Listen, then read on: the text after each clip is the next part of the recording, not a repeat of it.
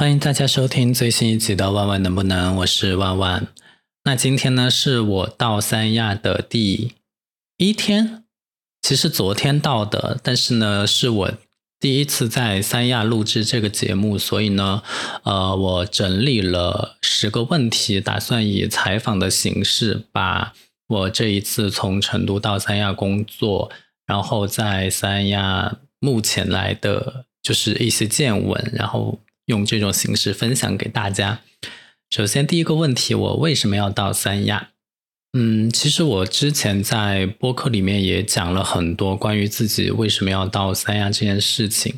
总体来说，就是我去年辞职之后，然后在成都工作了一段时间，就是嗯，我不知道是对于新环境还是怎么样，反正我就觉得在成都工作没有那么有趣了，就是呃。当然，成都其实也有一些很好的品牌、很好的公司，但是因为我之前也是在很好的品牌、很好的公司工作，那我就觉得，其实比我之前工作的品牌要更好的公司在成都真的不多，所以我就想说，是不是嗯，可以换换看其他地方？然后当时呢，我是全国很多城市我都有投简历。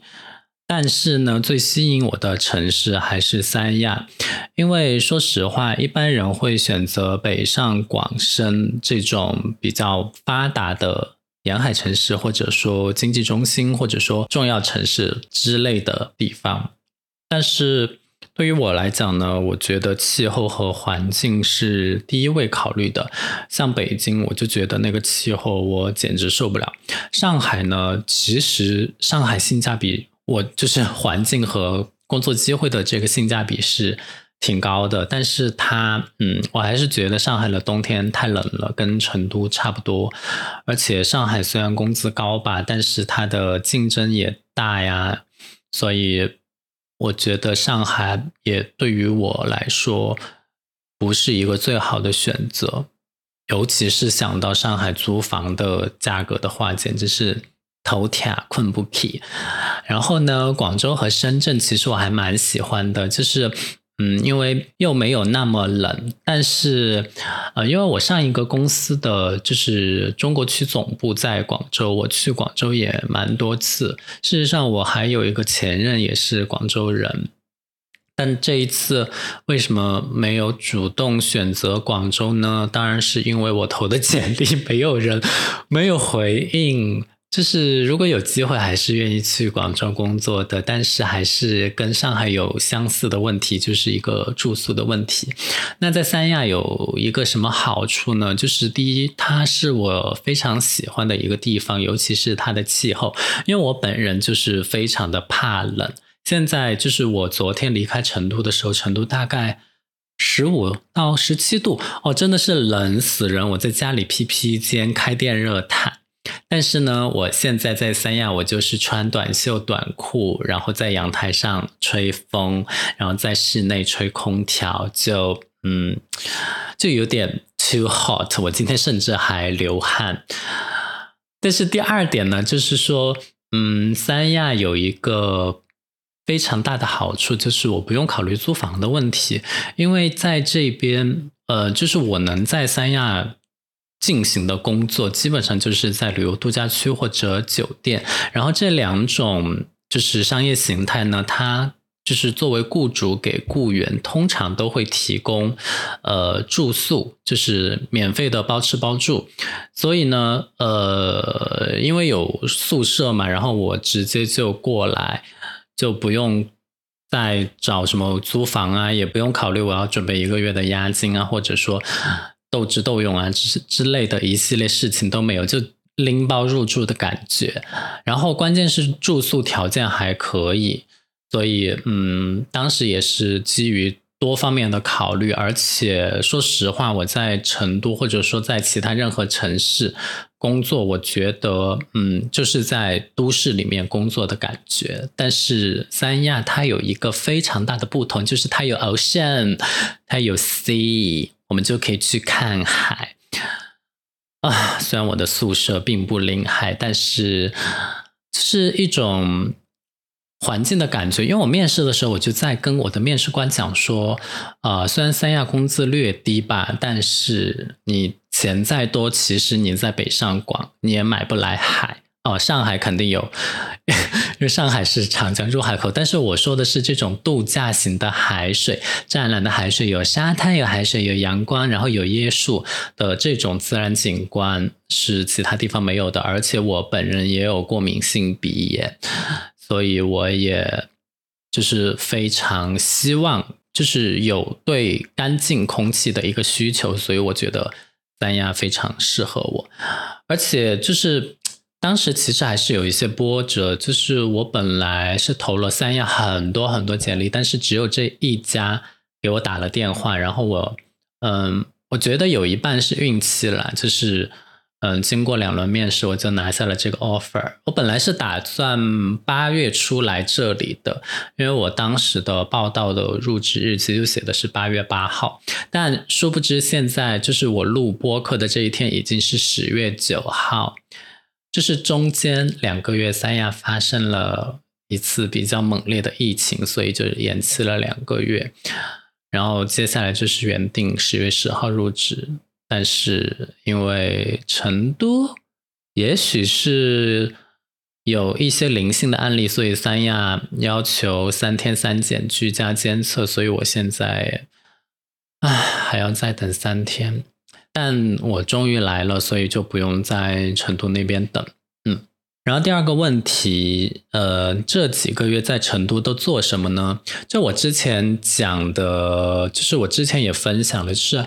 毫无保留的分享给大家。我不是今年三月离职了吗？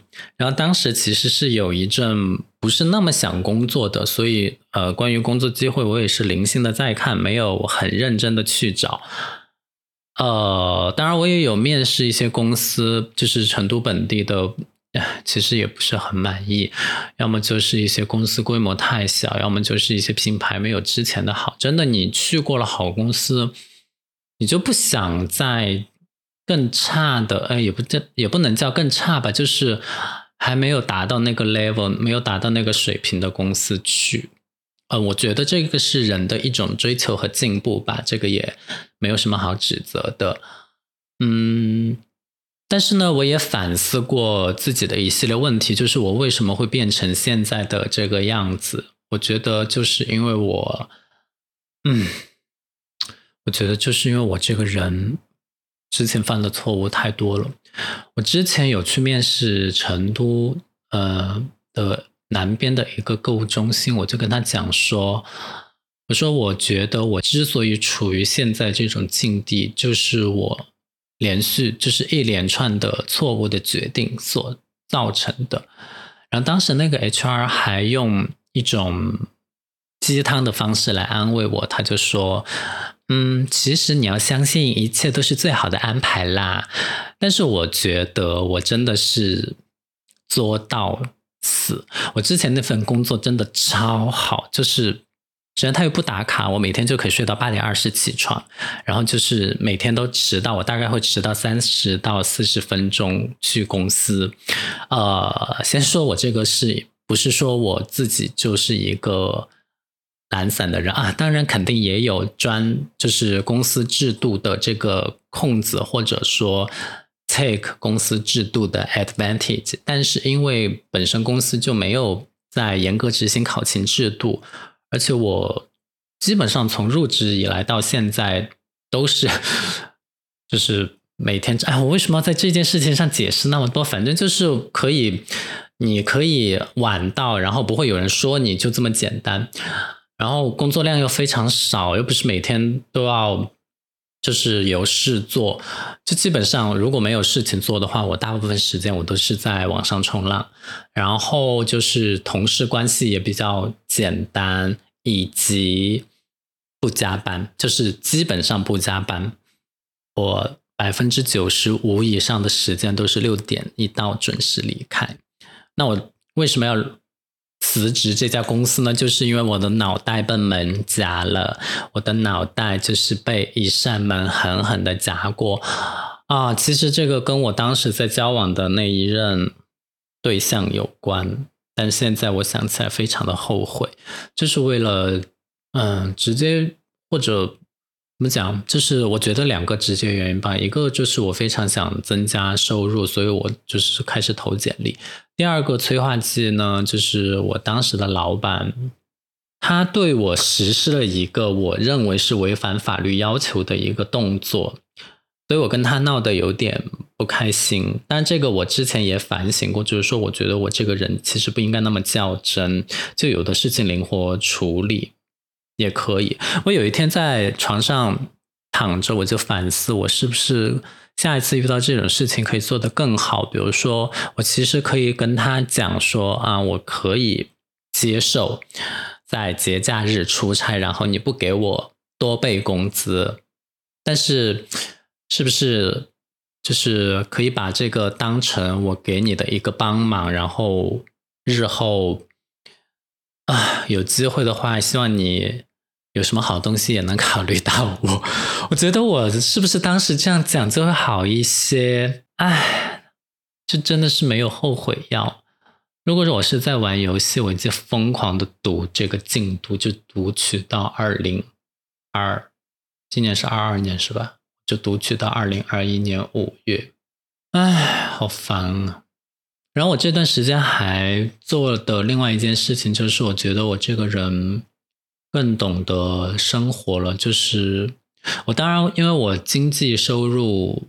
没有之前那么好，所以我做了很多节约开支的事情，以及我在家的时间比较久，所以我也把家庭的环境和条件打造的比较舒适。比如说，我给我的那个大阳台安装了窗帘，然后给一些开关换成智能开关，更关心房间的温度和湿度，然后来调节自己的一个生活状态。当然，我每天早上起床还是喷嚏不断，所以，嗯，其实没有什么用。但是我觉得这个是生活经验的一方面了。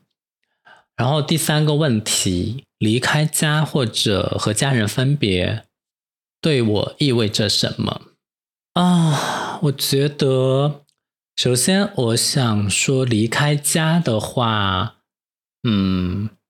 我先把这个家理解为成都吧，就是离开成都，我觉得没有什么舍不得的。我只是觉得离开成都有一点麻烦。我之前没有那么快的离开成都，就是我一直觉得，就是换城市工作非常的麻烦，社保公积金的转移，然后找房子、租房子、面试啊之类的都很麻烦。但是呢，现在因为我就是。公积金我已经全部取出来了，社保反正也断了那么多个月了，所以也不存在转不转移的问题。以及我多半以后老掉也不指望靠养老金那点钱，所以断了就断了吧。它不是累计交满十五个月就可以吗？反正我也没有断几个月，就大概半年的样子，也还好。然后基于这个疫情的关系呢，现在大家也非常就是。习惯于线上会议啊、线上面试啊之类的，所以就我就不用飞到另一个城市去面试，我就直接用那个视频面试的方式就拿到了这个工作。所以我觉得，呃，疫情也算是一个催化剂吧，呃，给这个换城市工作提供了一系列的方便。然后，呃，租房我刚刚也讲了，因为这边提供宿舍，所以我觉得离开成都真的没有什么不舍。一旦这些问题都克服了之后，或者被解决了之后，离开是迟早的事情，我觉得。但是我 还是觉得，就是在在那个中心城市生活久了之后，嗯，到这种祖国的边疆地带呢，嗯，是有点不方便。因为三亚总共才一百万的人口，所以你像京东，它就不会在这里设置一个物流中心。我昨天到今天，我在京东网上下的单，它全都是广州发货。我的妈呀，要等三天才能到。但这个就呃，我觉得有好有坏吧。就是我能想到的好处，就是我不用再局限于京东的那个二幺幺极速达。的服务，因为它的速度已经慢到跟淘宝一样了，所以我有的会在淘宝上买。但是淘宝呢，也不是说万般好，因为它有的是海南它要收快递费或者不发货的，所以我选择面其实是变窄了。嗯，这个是我的一个最大的、最直观的感受，对于生活品质的影响。然后那些就是超市买菜的超市也买不了了，虽然我也没有做饭的需求，因为这边有食堂。然后另外一个就是这边的品牌，服装品牌啊。或者其他零售品牌都非常的少，这边三亚没有优衣库，没有无印良品，哎，我的妈呀！这边，嗯，大家都穿什么呀？佐丹奴吗？所以这个我觉得换城市是有一些生活习惯上的转变。然后第二个呢，就是如果说把离开家理解为就是离开我的初里的家，嗯，我其实还有点不舍，就是。嗯，因为我家养猫嘛，然后我其实最舍不得的就是我的猫。我临走那天，我真的跟我猫抱了好久。虽然我猫也不知道我在干嘛，但是就是贴贴。嗯，丢丢猫的毛真的很细软，非常好贴，超过一切人造皮草，就非常好贴。缺缺点就是要掉毛。然后我也非常不舍得那个我一手打造的，就是温馨舒适的家。我也不用扫地，不用拖地，因为有机器人。不像我今天在宿舍里面打扫了一天，真的好累。所以离开我的我的 real 家的话，我是还挺舍不得的。但是离开家人呢，我觉得这个还真的是要说一下，就是我的家人现在主要就是我妈。我本来是没有什么觉得跟我妈分开有什么了不起的事情，就是因为我本来计划是九号走，但是因为那个当时航班的问题，我担心九号的航班突然取消了，我没有办法及时报道，所以我就打算八号走。但是我妈之前是不知道这个事情的，因为我没有跟她商量。然后后来我就直接告诉我妈说我要提前一天走，然后她当时就错愕，但是也很快接受了这件事情，就是希望能在我走之前多陪我一会儿吧。然后我们就在家里，嗯，其实还是往常的那种相处模式，就是他会看书啊，嗯，会唱一些歌啊，然后我在我的房间做自己的事情，我们之间。就是因为作息习惯的不同，甚至午饭都很少一起吃。但是，呃，他送我到机场的时候，嗯，然后他去后备箱帮我提了行李下来。我觉得那个应该是我提的，因为那个行李非常的重，但是不知道怎么他就直接帮我提下来了。啊。然后他就突然把我抱住，抱住之后，我就听到他发出了那个声音。我开始还以为是他的脸在我衣服上摩擦发出的声音，然后我就看了一下他，结果发现我就是他突然就开始哭。然后那个我本来就觉得跟他分开又没什么的，因为我之前本身也。经常出门旅游，而且我去的地方比三亚远得多。我一个人去日本，一个人去柬埔寨，就是你像日本，它的轨道交通那么发达，如果你没有一些 city life 的生活常识的话，你是很容易在日本迷路。然后柬埔寨又是一个落后到不行的地方，就是会有人身安全的问题。我就跟他说：“我说我。”一个人去这些地方，我都没有在害怕。我去个三亚，你在担心我什么？他就说他不能想见我就见到我。然后我想说，我又在国内，就是人家的孩子都出国留学或者直接在国外工作，那个真的是想见一面非常的困难，尤其现在还不能出境的情况下。你现在只要两边疫情政策允许，你是可以随时来看我的，而且当天就能看到。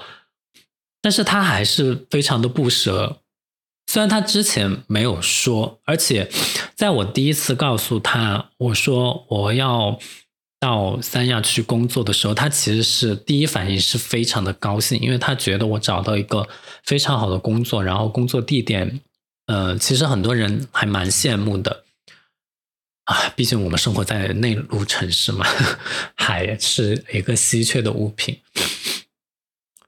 但是越到后来，他就越舍不得，然后我觉得是在。我觉得是在我们必须要分别的那个机场的那个大门的门口，他的情绪再也绷不住，然后就在我面前毫无征兆的开始爆哭。我其实之前一秒我都是那种，嗯。装作若无其事的样子，但是我看到他哭，我自己还是有点忍不住。但是我总不可能跟我妈两个就是在众目睽睽之下两个人抱抱头痛哭吧？那个就是算什么样子？但是我现在屡次回想到这个事情，我觉得还是非常的啊，我不知道。就是我觉得这个事情还是非常的触动我，所以我那个进门之后，就是我知道他一定会在后面看我，然后要等到我消失在视野中，他才会离开。啊！我那个时候好想跟他讲说，我说双流机场门口那个车道只能停三分钟。超过三分钟你会被罚款，但是他真的在那边看了我好久。你知道现在进机场那个手续又复杂啊，当然现在坐飞机的人也不多了，所以其实也没有人来罚他款。啊，我早知道不应该让我妈送我，我自己坐地铁走就好。我只是觉得，啊，既然他都在，如果不让他送我的话，他其实其实是在减少我们一起相处的时间。所以我昨天我在机场里面办值机，然后在飞机上，包括我昨天到了三亚之后，然后我打车来。这个宿舍的路上，我都会想到这件事情。我想到我妈的那些动作，我都很想哭。但是因为我在的场景都有人，所以我每次都忍住。然后今天是因为我在居家观察我的室友上班去了，现在房间里就我一个人，所以我才可以哭。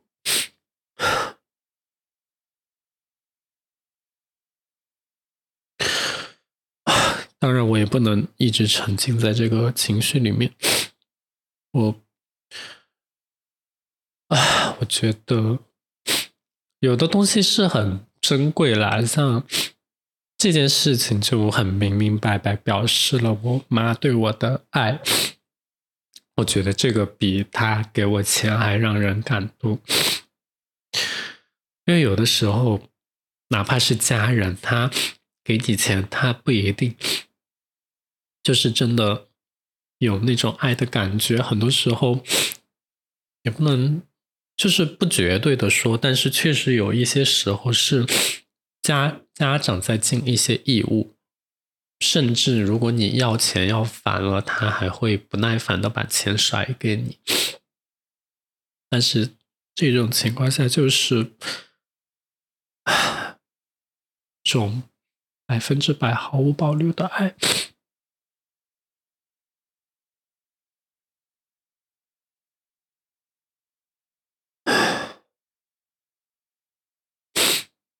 第四个问题，出远门家里应该做哪些准备？呃，因为我之前是一个人住嘛，所以我这一次走了之后，我家里就没有人了。那如果有呃朋友，其实需要一些意见的参考，就是情况跟我差不多的呃朋友的话，嗯，我觉得其实最重最重要的就是安全问题。像我就做了一些安防的设施，比如说，呃，我其实多安装了两个监控摄像头在我两个阳台上，然后加上我本身平时养猫。然后我在客厅安装的三个摄像头的话，我现在家里总共有五个摄像头，是绝对够了的。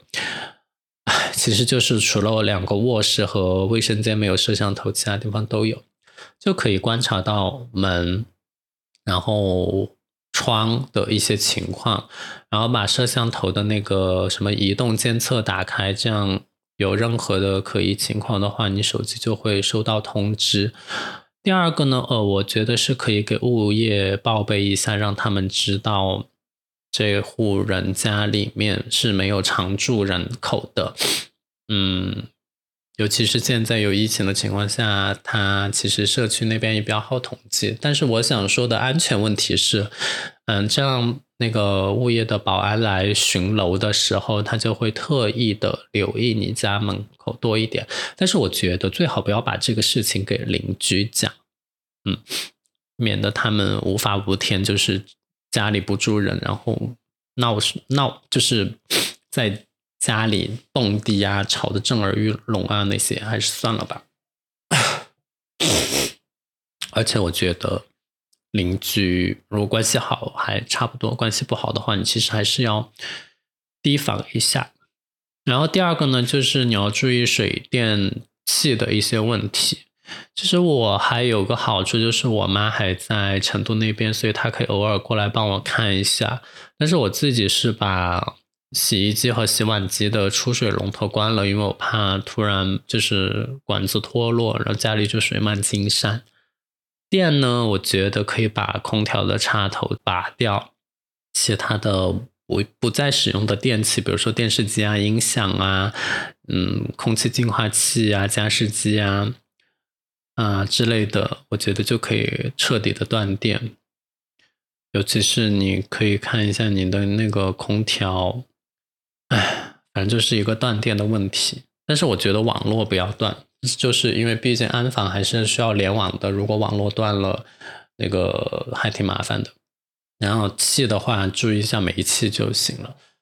嗯，其他的其实最好的办法还是说，就是有条件的话，还是把房子租给其他人比较好，就是把别人的 钱拿到手上，把押金收到，这样房子，因为房子还是要用着才能常用常新嘛。但是。呃，就是如果不想出租的话，就像我这样做，我觉得就可以了。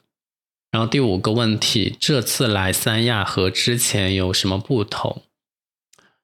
哦，我想说就是进三亚的流程更复杂了，因为现在三亚是没有国际航班嘛，所以他把国际到达的那个区域改成了，我觉得是重点疫区来三亚的一个情况，就是。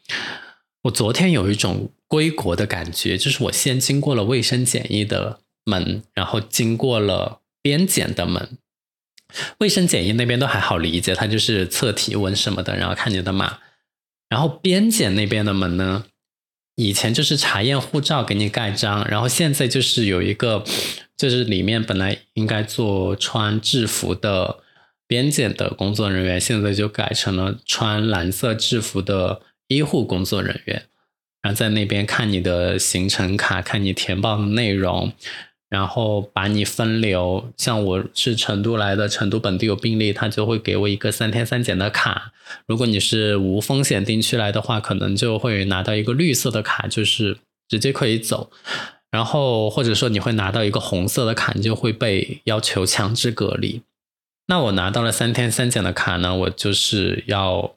在机场做了核酸才走，所以我领了行李之后，就真的是跟那个回国的那个流程是一样的。我过了那个查验护照的边检之后，我要先去领行李，领了行李之后，我要去海关那边，因为边检是查人的嘛，然后海关是查物的。但是现在海关他也不查你的物，海关是做核酸的。然后我就在三亚凤凰机场的，就是海关那儿做了一个核酸，然后我就走了，就没有人管我了。然后公司这边就说，因为啊，按照社区的要求，你就还是要嗯居家观察嘛。因为其实就是我觉得这个有一点 too much。如果我今天是一个游客的话，我住的是酒店，酒店会让我在房间里面待三天吗？肯定不会啊！我要第二天退房，他也不是让我走了。事实上，我。做完核酸之后离开那个机场，根本就没有任何人管我，我是可以自由活动的。我唯一需要强制做的一件事情，就是我接下来的三天每天都要去做核酸。那我今天已经做了，我昨天也做了，我明天后天再做，然后我就 OK 了，就常态化防疫。常态化就是每三天一次，比成都每七天一次。我觉得要求是要严格一点的，就很麻烦。但是公司要求是。在岗员工要每天一次，所以我觉得啊，公司说什么就是什么吧。然后下一个问题，这次来三亚住哪里啊？当然就是住宿舍了。不得不说呢，我这次的宿舍条件还蛮好的，就是两室一厅，我和另外一个同事当室友，我们一人住一个卧室，然后我们有一个共同的客厅和阳台，还有卫生间。啊，其实我之前看了一些图片，但是我实地来了之后，我还是觉得房间有点小。但是因为它是免费的，我能要求什么呢？就是我会做一些对房间的呃所谓的改造之类的吧。那我觉得有些设施我还是希望能够更加便利一点。因为嗯，像有的人他会觉得说，我住宿舍嘛，我就嗯。就是不想为别人的东西花费太多，就不想改造里面的一些软件或者硬件设施。但是我觉得我是过来生活的，我本来选择三亚就是过来过生活，不完全是工作。我在这边工作只是让我在三亚过的时间长一点，所以我是愿意在这些嗯硬软件设施上投入的。比如说，我会改造。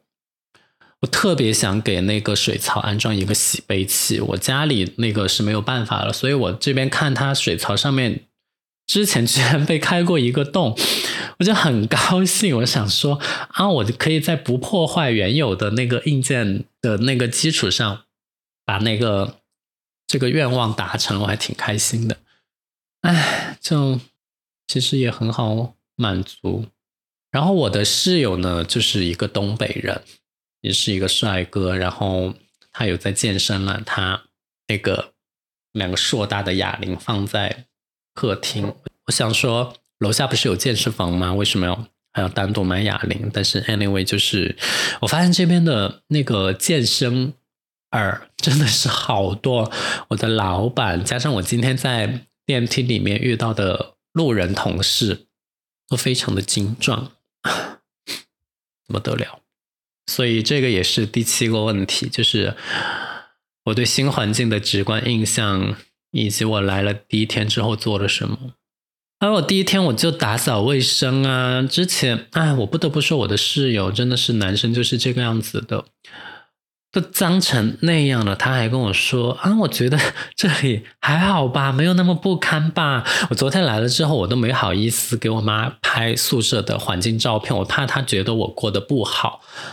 我决定等我先进行一番社会主义改造之后，再就是呈现给他一个欣欣向荣的面貌。我觉得现在就是今天劳作的一天之后是有一点点好转，但是还没有达到我的要求。我真的是我的创造力被这里的工具所限制，就是我可以做得更好，但是这里没有我要的工具，而且京东不能早上买，下午送达。哎，我就只能在门口的超市买了一些我都不知道是真货还是假货的品牌，然后做了一些事情。第八个问题，什么时候开始工作？就是居家检疫完了之后开始入职。但是我其实明天，或者说我其实之前我就有在接触工作的一些事情了。然后明天要参加一个线上会议，由大总监来召开。哇，我也说的太 detail 了吧？那反正就是来都来到宿舍了，你也不可能说我一定要签了劳动合同之后我才开始上班吧？就是一定要给我工资我才开始上班哦？就没有啊，今天还是在群里给大家 say 了 hi，然后我明天参加那个会议就要真的开始上班了。然后倒数第二个问题，新工作的内容是什么？嗯，其实还是品牌公关方面的工作，然后会就这个大型度假区中的某一个模块进行一系列的推广。哎，但是我本人觉得那个模块呢，就是有一点点弱。就这种情况是存在的。你像就是顶级的，比如像迪士尼这种度假区，它也不是说每一个项目、每一个模块都是强势模块。人猿泰山那个大型的演出就收掉啦，还给人猿泰山专门盖了一个剧场，结果那个剧场就现在用来给飞跃地平线排队。所以我觉得是在任何的，就是强势的，就是大型的，呃，公司也好，项目也好，你里面总有几个弱弱的一些地方。但是我觉得这个也正常，让我去先去这些地方练练手。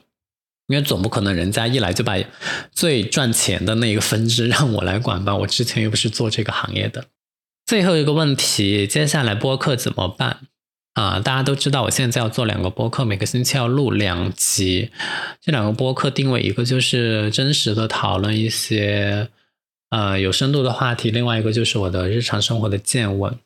啊，那我觉得我一方面就是我还是会尽量保持更新，但是我可能会在时长上进行一些缩减，比如说我觉得录三十分钟到四十分钟就差不多了，这样我录制的时间也短，剪辑的时间也短，就可以在保证质量的同时，呃，让我呢也不至于花那么多的时间来完成这个事情，所以播客我肯定还是会做。嗯，所以就拭目以待啦。接下来应该还会有更多新奇好玩的内容分享给大家。希望以上这十个问题能够为你揭开，就是跨城市区工作的人他会有哪些遭遇。所以希望你喜欢这期节目，我们下个星期再见，拜拜。